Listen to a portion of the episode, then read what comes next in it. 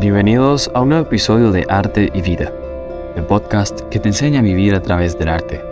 Mi nombre es Daniel y soy tu host. El trabajo de un artista muchas veces se vuelve famoso cuando se conoce el pasado y las experiencias del mismo.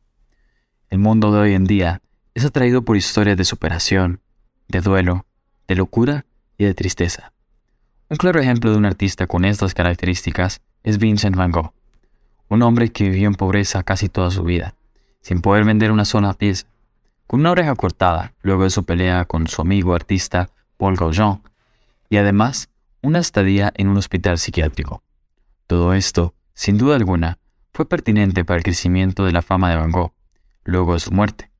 Sin embargo, hay que recalcar que esto no significa que lo único importante fueron sus experiencias y no su trabajo. Al contrario, Van Gogh creó piezas extraordinarias de arte que sentaron las bases para el expresionismo y otros movimientos artísticos. Para este episodio, exploraremos en la sección de grandes artistas a Vincent Van Gogh. Van Gogh nació en Países Bajos en 1853. Su trabajo ejerció una poderosa influencia en el desarrollo de gran parte de la pintura moderna.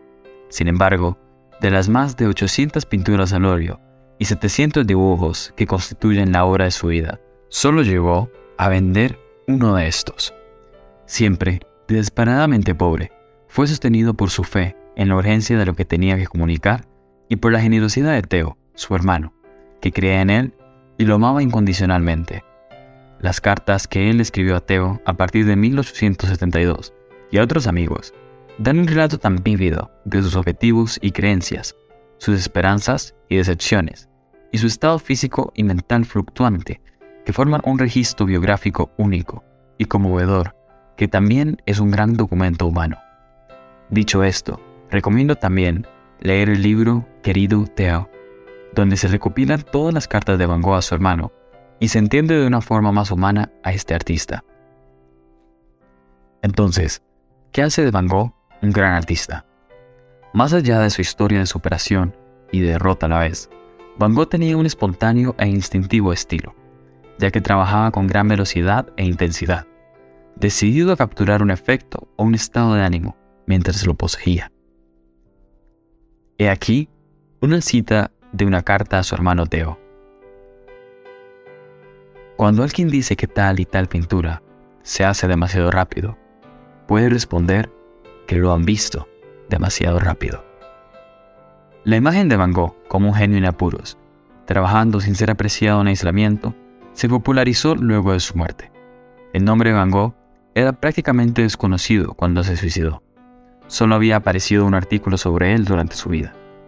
Había exhibido algunos lienzos en la Feria de Artistas Independientes de París entre 1888 y 1890, y en Bruselas en 1890 también. Ambos salones mostraron pequeños grupos conmemorativos de su trabajo en 1891. Las muestras de un solo hombre de su trabajo no se produjeron hasta 1892. Los elementos dramáticos de su vida, pobreza, automutilación, colapso mental y suicidio, alimentan el drama de esta mitología de genio en apuros. La noción de que su talento poco ortodoxo no fue reconocido y rechazado por la sociedad aumenta esta leyenda ya que es precisamente este tipo de aislamiento y lucha lo que ha llegado a definir el concepto moderno del artista. Este mítico Van Gogh se ha vuelto casi inseparable de su arte, inspirando a los artistas a dramatizar su saga en poemas, novelas, películas, óperas, conjuntos de baile, composiciones orquestrales y hasta una canción popular.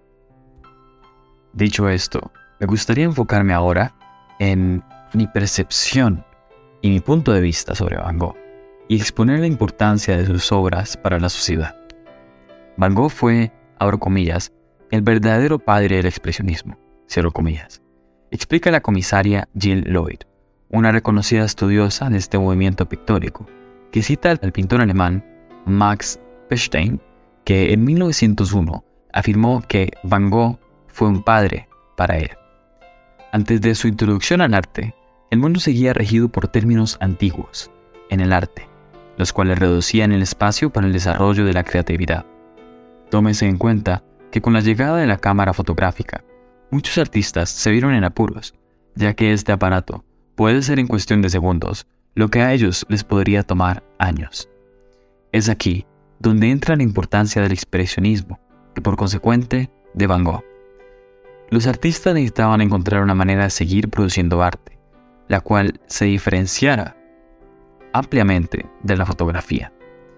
Mediante el movimiento del impresionismo, los artistas encontraron la manera de proyectar su percepción de las cosas y asimismo diferenciar con una brecha mucho mayor su trabajo con el de otros artistas.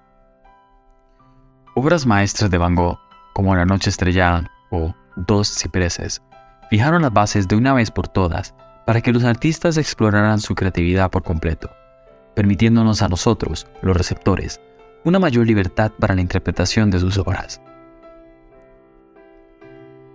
Siempre tengo la esperanza de encontrar algo allí dentro, en el estudio del color. Frase de Van Gogh. Van Gogh no solo es ampliamente reconocido como el pionero de lo que después se conocería como expresionismo, sino que ha tenido una gran influencia en otros movimientos modernos del siglo XX, como el fauvismo y el expresionismo abstracto. Uno de los artistas que absorbió un gran efecto la pincelada entrecortada y postimpresionista de Van Gogh fue Gustav Klimt, quien la aplicó para la descripción de los follajes de sus frondosos paisajes. Hay un elemento en común que podemos encontrar en casi todas las pinturas de Van Gogh, y este es el color amarillo. El artista admitió que este era su color favorito. Sin embargo, existen algunas teorías científicas que explican las posibles razones de su descontrolado uso. Una de ellas es que este pintor tomaba digitalis purpurea, sustancia empleada para tratar las crisis maníaco-depresivas, sedantes y antiepilépticas. Esta alteraba la percepción de los colores en los pacientes, los cuales tendían a ver los objetos con un tono amarillento. Otra hipótesis sostiene que Van Gogh sufría de glaucoma de ángulo cerrado subagudo, dolencia visual que explica los halos que éste solía pintar en algunas de sus obras como El café de noche o La noche estrellada misma. Con estos datos y reflexiones expuestas en este episodio, se resume la importancia del arte de Van Gogh y su excepcional aporte a la sociedad. Sabemos que un público amplio y diverso ha llegado a apreciar su arte, y la asistencia récord a las exposiciones de sus obras, así como la popularidad de los artículos comerciales con imágenes de su obra, muestran que, en el lapso de un siglo, Van Gogh se ha convertido quizás en el pintor más reconocido de todos los tiempos. Los precios sin precedentes que sus obras han alcanzado a través de las subastas y la atención prestada a los escándalos de falsificación solo han aumentado la estatura de Van Gogh en la imaginación pública. Así que la próxima vez que te hablen de Van Gogh o que veas alguna de sus obras, procura pensar en el propósito e importancia de su arte y dejar de lado el pensar que es solamente un loco que se puso a pintar. Como dijo Van Gogh, no es el lenguaje de los pintores, sino el lenguaje de la naturaleza lo que uno debería escuchar. El sentimiento propio de las cosas, en la realidad, es más importante que la sensación que transmite una imagen.